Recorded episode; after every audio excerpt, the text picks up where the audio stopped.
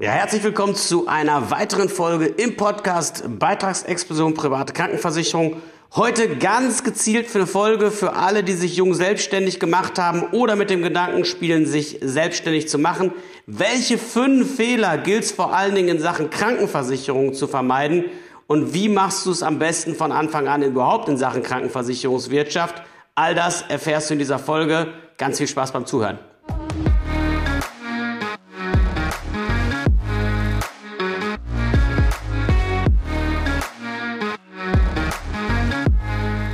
Ja, wenn du mit dem Gedanken spielst, dich selbstständig zu machen oder bereits selbstständig bist und dich zurecht fragst, ja, wie macht ein Selbstständiger das eigentlich am schlausten mit der Krankenversicherung?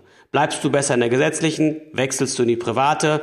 Welche Beiträge hast du in beiden Systemen zu zahlen? Wo sind die Vor-, wo sind die Nachteile? Und welche Fehler gilt es vor allen Dingen zu vermeiden? Dann ist diese Folge, glaube ich, Gold wert für dich, weil das sind jetzt einfach alles Dinge aus der Praxis für die Praxis. Ich bin selbst selbstständig seit vielen, vielen Jahren und habe unwahrscheinlich viele Selbstständige begleitet in dem Zusammenhang. Und es ist einfach wichtig, dass du die richtigen Hintergrundinformationen hast, um zu besseren Entscheidungen zu kommen. Und vor allen Dingen ganz, ganz wichtige, elementare Fehler eben von Anfang an konsequent zu vermeiden. Der erste Fehler, den ich immer wieder sehe, das ist, dass die Selbstständigen ein bisschen zu euphorisch an die Sache rangehen. Will heißen, die Krankenversicherung, wenn du jetzt der Krankenversicherung Bescheid sagst und du machst dich selbstständig, sag mal, du bist bei der Techniker, AOK oder wo auch immer. Und du bist erstmal vorerst in der gesetzlichen. Dann ist es eben so, dann sagen die, cool, kein Ding. Was schätzt du denn, was du mit, deinem, mit deiner Selbstständigkeit ungefähr für den Überschuss machen wirst? Also Einnahmen minus Kosten, was wird da ungefähr brutto vor Steuern rauskommen? Und jetzt sagst du auch, ich bin da relativ zuversichtlich und gibst eine positive Schätzung ab von zum Beispiel 50.000 Euro äh, im Jahr oder sagst meinetwegen 4.000 Euro im Monat und dann geht die Krankenkasse hin und sagt, okay, cool, dann kostet dich das 4.000 Euro mal den aktuellen Beitragssatz. Jetzt nehmen wir einfach mal an, der liegt mit Pflegepflichtversicherung von mir aus bei 18,6 Prozent und sagen dann, alles klar, das heißt jetzt im Umkehrschluss 744 Euro Krankenversicherungsbeitrag. Und jetzt stell dir vor, deine Selbstständigkeit entwickelt sich nicht so gut. Die Euphorie war ein bisschen übertrieben. Am Anfang gibt's Anlaufschwierigkeiten und ihr habt erstmal relativ hohe Spendings oder wenn du alleine dich selbstständig machst, du hast am Anfang erstmal hohe Anlaufkosten. Weißt, wie das bei so einer Rakete ist. 80 Prozent ihres Treibstoffs verbraucht sie beim Start. Manchmal ist es auch, wenn man sich selbstständig macht, so, dass man dann so ein Stück weit ja, glaubt, was alles positiv verlaufen wird, die Praxis aber immer nicht genau so aussieht. Du, du kannst da nicht im Nachgang hingehen und kannst sagen, der Krankenversicherung ein Jahr später, Mist, das ist nicht so gut gelaufen, ich hätte gern meine zu viel gezahlten Beiträge zurück, sondern die behalten die schön ein. Von daher bist du gut bedient, wenn du in der gesetzlichen bleibst, erstmal etwas niedriger anzusetzen. Das niedrigste ist die Mindesteinnahme 1096,67 Euro. Darunter geht nicht. Und dann liegst du ungefähr bei knapp 200 Euro Krankenversicherungsbeitrag.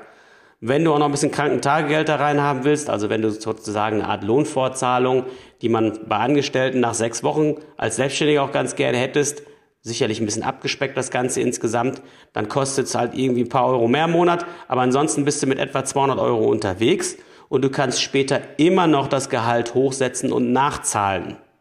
Also Beispiel, du würdest im ersten Jahr jetzt nicht ganz so euphorisch rangehen, würdest dann erstmal ein bisschen weniger Einkommen schätzen bei der Krankenkasse und dann ist die Situation die, das Jahr 2023 meinetwegen ist gut gelaufen und die Beiträge, die du gezahlt hast, passen so nicht, dann ist es eben so, dann kannst du das entsprechend nachzahlen. Die Krankenkasse wird das auch nachfordern, weil die das dann an den tatsächlichen Einkommenssteuerbescheiden dann eben sehen kann, was wirklich gekommen ist. Die kann man auch nicht betucken oder so, sind ja auch nicht ganz blöd.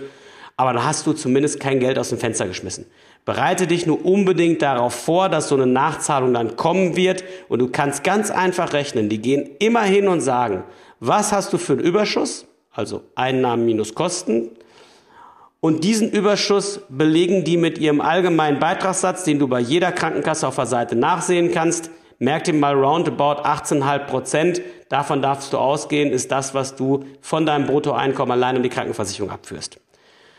So, also das ist vielleicht erstmal der allerwichtigste Tipp am Anfang. Nicht, dass du dir da unnötig Liquidität aus der Tasche ziehen lässt, zu hoch angesetzt wirst, aber auch auf der anderen Seite nicht eiskalt erwischt wird, wenn, wirst, wenn dann die erste große Nachzahlung kommt. Bereite dich darauf vor, leg ein bisschen was beiseite. Wenn du diesen Fehler vermeidest, hast du schon mal ganz viel richtig gemacht. Ja?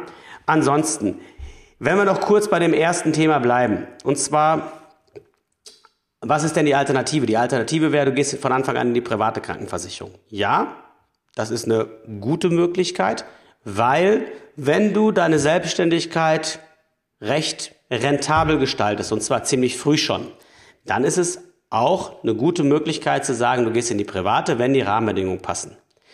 Aber wenn du das noch gar nicht einschätzen kannst, wenn du letztendlich noch gar nicht weißt, wird meine Selbstständigkeit fruchten, wird das klappen, äh, werde ich damit Geld verdienen, ich will es erstmal testen, dann bleib erstmal in der gesetzlichen, lass dich da nicht von irgendwelchen Versicherungsheinis bequatschen, dass Private doch so viel besser und günstiger sei.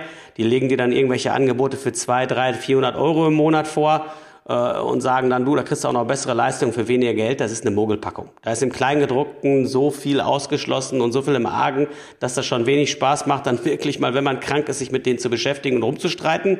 Und auf der anderen Seite, diese Billigangebote bleiben nicht so billig, die werden im, im, im Regelfall sehr schnell sehr viel teurer und unter Umständen kommst du dann nicht mehr da raus. Das heißt also, der erste Fehler, den kombiniere ich gleich mal mit dem ersten Tipp, den ich dir geben kann, bleib erstmal am Anfang in der gesetzlichen, wenn du noch nicht abschätzen kannst, ob das mit der Selbstständigkeit eine langfristige Veranstaltung wird. Sollte es so sein, dass du beispielsweise in eine Selbstständigkeit dich aufmachst, wo du schon Kunden mit reinbringst oder in deinem alten Job schon unterwegs gewesen bist und kannst nicht bei Null, sondern kannst auf einem vernünftigen Niveau direkt anfangen oder hast irgendwelche Sympathisanten, die dich unterstützen und gleich Kunden zuschustern oder hast vielleicht aus der Nebenberuflichkeit dich jetzt hauptberuflich selbstständig gemacht und weißt schon, dass das Ganze gut funktioniert, dann guckst du dir die private natürlich ganz genau an.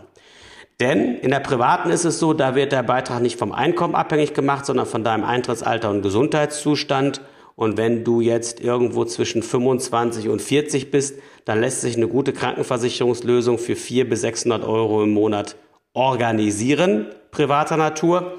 Und äh, damit liegst du in der Regel weit unter dem, was in der gesetzlichen fällig wird. Es sei denn, du bist verheiratet deine Frau geht nicht arbeiten, ihr habt mehrere Kinder und deine Frau plant auch nicht arbeiten zu gehen. Und äh, dann kann es auch äh, wirklich empfehlenswert sein, sowieso in der gesetzlichen zu bleiben. Denn du kannst dir merken, in die private solltest du dann wechseln, wenn du einen Lebenspartner hast, ja, egal ob Mann oder Frau, ähm, der eigenständig versichert ist, entweder privat oder eben gesetzlich, aber für den Beitrag du nicht auch noch oben drauf aufkommen musst. Und das ist immer dann der Fall, wenn dein Partner eben halt keinerlei Tätigkeit nachgeht.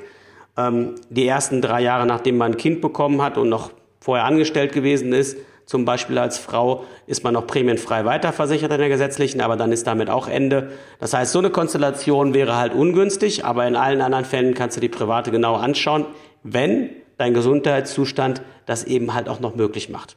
Hast du schwerere Vorerkrankungen, was weiß ich, diverse Krankheiten oder du hast viel Leistungssport gemacht und das eine oder andere liegt im Argen in deinem Körper, was ich Knorpelschaden, Knie und so weiter, dann wird das sehr schwierig. Wenn du aber gesund und fit bist, ist es absolut schlau, der Privaten mal genau auf den Zahn zu fühlen. Und dann sind wir auch gleich bei Fehler Nummer zwei.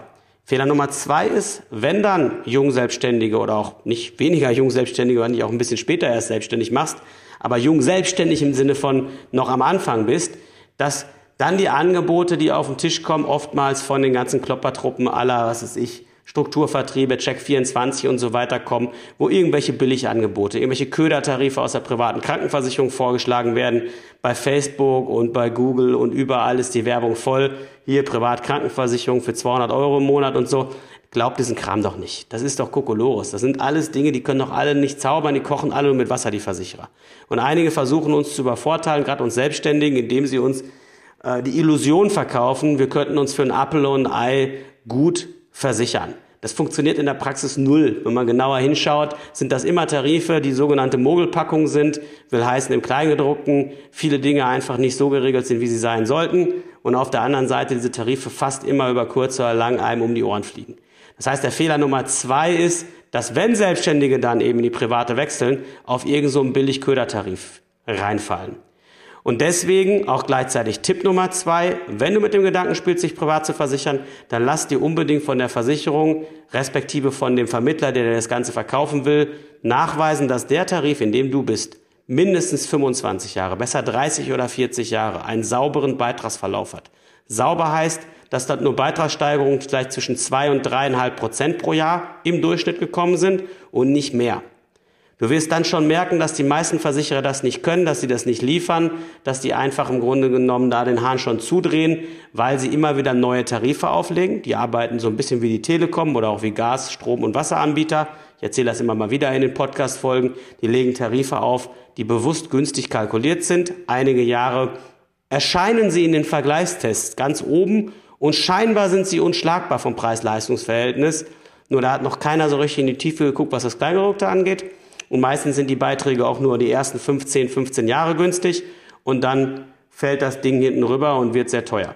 Jetzt könntest du natürlich sagen, oh, ist doch gar nicht so schlimm, Dieter, dann gehe ich erstmal ein paar Jahre da rein und dann kann ich ja später immer noch zu einem guten Anbieter wechseln. Pustekuchen. Wenn du erstmal in so eine Billiggeschichte reingerutscht bist, dann ist es im Nachgang ziemlich schwer, aber da komme ich gleich nochmal drauf zu sprechen. Deswegen ist mein ganz klarer Tipp Nummer zwei, geh hin und schließ nicht irgendwie schnell, schnell irgendwas ab, weil du bist selbstständig und hast wenig Zeit. Dieses Thema ist so wichtig, dass sich jede Minute, die du da reinpackst, richtig lohnt, weil das ist krasser als jede Ehe. Wenn du einmal privat versichert bist, dann kommst du nach einer gewissen Zeit dort nicht mehr raus. Wenn du nach 15 Jahren den Laden wechseln willst, weil es nicht gut gelaufen ist, das wird fast unmöglich. Du verlierst eine Menge Kohle an, an Vermögen oder Altersrückstellung, die so ein privater Versicherer für dich zurücklegt und aufbaut. Du hast ein höheres Eintrittsalter, wenn du dann nachher irgendwo hin willst. Und du hast vielleicht ein paar Wehwehchen. Das macht es in der Regel halt total unwirtschaftlich, total, total ähm, un, unrealistisch, dann nochmal zu wechseln. Also ist Tipp Nummer zwei, definitiv gleich auf einen guten Anbieter zu setzen.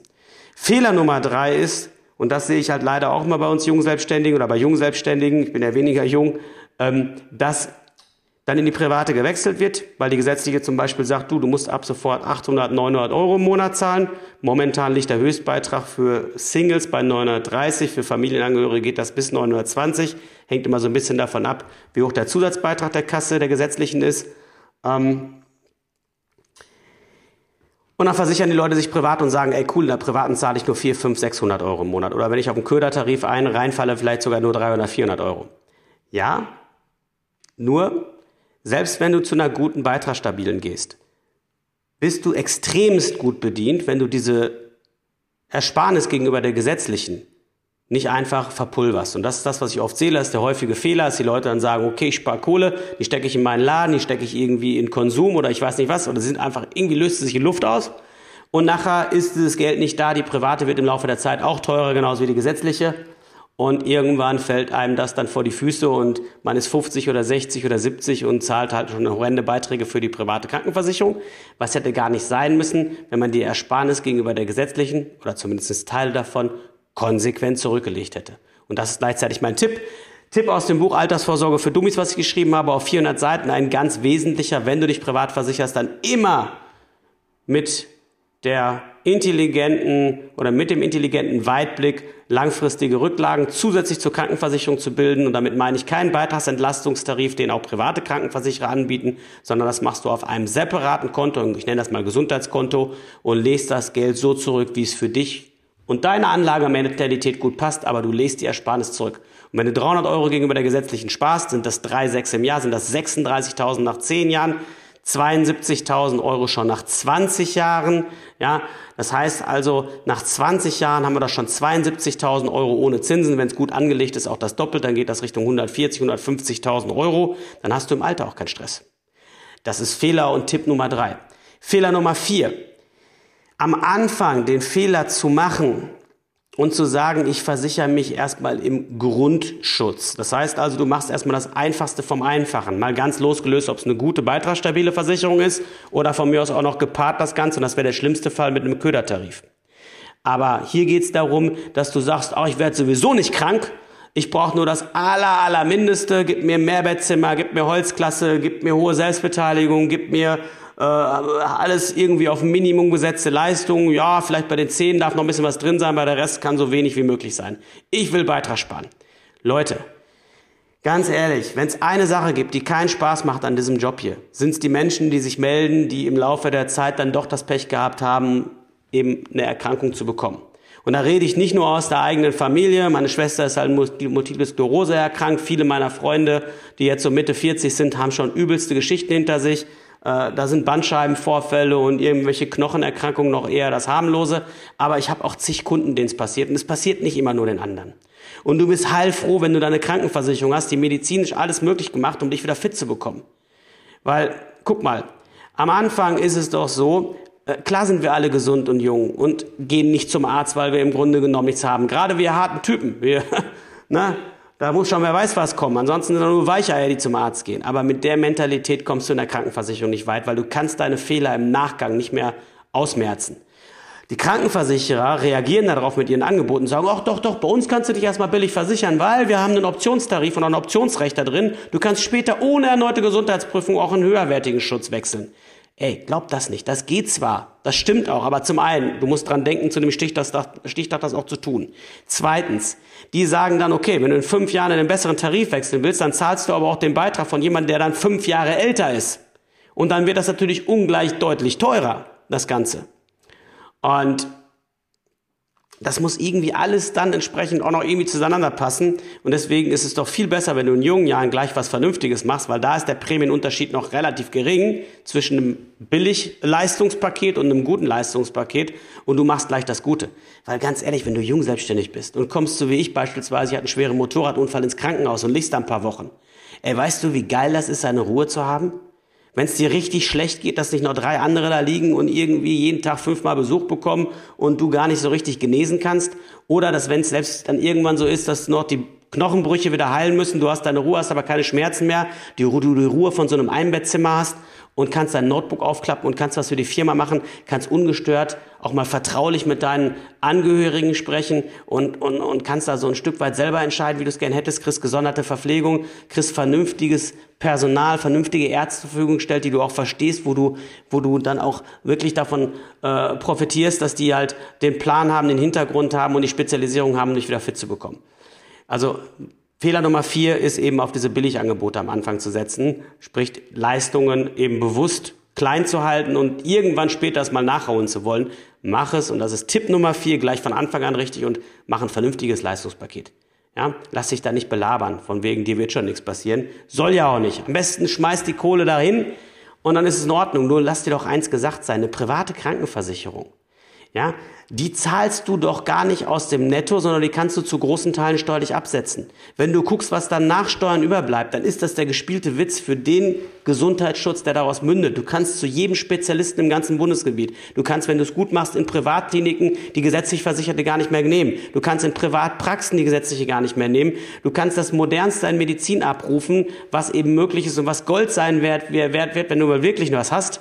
Nur weil du privat versichert bist. Du kriegst überall viel schneller einen Termin. Du hast beim Zahnersatz diese riesigen Zuzahlungen nicht. Du kannst wieder zum Heilpraktiker gehen. Du kannst Naturheilverfahren abrufen. Du kannst Osteopathie. Du kannst Chiropraktik. Du kannst alles mitnehmen und zahlst nach, nach Steuern. Dafür dich wenig.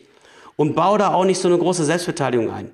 Wenn du mal chronisch krank bist, fällt dir die vor die Füße und du bist genervt, jedes Jahr da 2.000, 3.000 Euro aus eigener Tasche zu zahlen. Und die zahlst du aus dem Netto, den Monatsbeitrag aus dem Brutto. Das heißt, lieber einen höheren Monatsbeitrag und eine kleinere Selbstbeteiligung, weil dann schlägst du mehrere Fliegen zugunsten deiner Person mit einer Klappe. Du hast weniger Aufwand, wenn du mal wirklich krank wirst oder einen Unfall hast und diese Selbstbeteiligung dann relativ gering ist. Zweitens, wenn du eine gesunde Selbstbeteiligung hast, die hoch ist, die zahlst du aus dem Netto. Das heißt also, das ist immer doppelt teuer, das Ganze. Drittens, wenn du einen teureren Tarif nimmst, also einen höheren Beitrag mit kleinerer Selbstbeteiligung, baust du mehr Altersrückstellung auf. Es wird mehr beim Versicherer für dich zurückgelegt. Das kann dir bei einem späteren Tarifwechsel innerhalb der Versicherung, wo du bist, da wo du bist, kann man auch die Tarife wechseln. Kann das mal unwahrscheinlich hilfreich sein, da viel Geld im Topf zu haben. Und viertens ist es eben so, es lebt sich auch viel entspannter, wenn man weiß, dass man, wenn man irgendwas hat, ja, äh, nicht die ersten paar tausend Euro da immer aus eigener Tasche zahlen muss. Und das bringt mich zu Fehler Nummer fünf und das ist ein ganz, ganz entscheidender für uns, für uns Selbstständige. Bei uns ist es oftmals so, wenn an der Karre, am Auto, der Motor irgendwie äh, ein bisschen, keine Ahnung, komische Töne gibt, ein bisschen am Klopfen ist oder ich weiß nicht was, dann sind wir die Ersten, die in der Werkstatt sind und sagen, guck mal, was ist mit dem Auto los. Wenn aber unser eigener Körper, weil wir so schnell im Hamsterrad rennen, dass wir fast hinten rüberfliegen, uns Warnzeichen gibt, wir merken, dass der Blutdruck hochgeht, wenn wir merken, dass es uns nicht gut geht, wenn wir merken, dass wir gestresst sind, dann, naja gut, na, wenn die Energie mal ein bisschen fehlt, dann hauen wir uns einen Booster rein. Wenn der Körper mal irgendwie an irgendeiner Stelle zwickt, dann hauen wir eine Schmerztablette rein. Oder abends die Flasche Bier. und drücken das weg. Gerade wir Männer, Leute, wenn das Thema Gesundheit auf den Tisch kommt und wenn das Thema Krankenversicherung auf den Tisch kommt und ihr versichert euch privat, dann in Gottes Namen, wenn irgendwas ist, geht zum Arzt und opfert eure Gesundheit nicht nur, um Geld zu verdienen. Irgendwann opferst du dein Geld, um deine Gesundheit wieder zurückzugewinnen. Das ist immer wieder gleich im Laufe eines Menschenlebens.